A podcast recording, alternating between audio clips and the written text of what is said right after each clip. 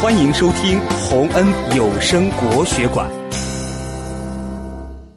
孔子拜师。孔子虽说是个有大学问的人，但仍谦虚好学。不论是谁，只要有一技之长，孔子都会虚心向他学习。一次，孔子外出讲学，他坐着马车走到一个路口时。见到有几个小孩在地上玩堆泥游戏，恰好挡住了马车的去路。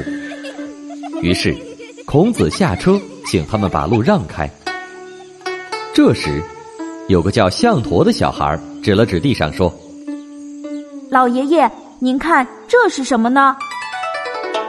孔子低头一看，笑了笑说：“这不就是一座泥堆的城吗？”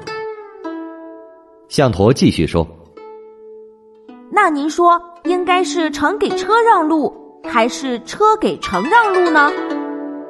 孔子被项陀聪明的回答问住了，他感到很意外，于是说：“你这么聪明，让我来考考你吧。如果你答对了，我的马车就绕道走；可如果你答不上来，那你就要把这座城给拆了。”项陀高兴的答应了。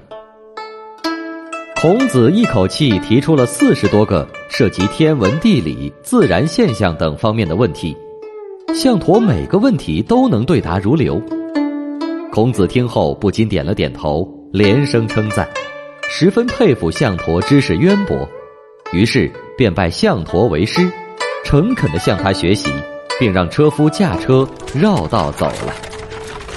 七岁的相伯从此名声远扬，而孔子以圣人的身份谦虚向孩子学习的事情，也受到了大家的称赞。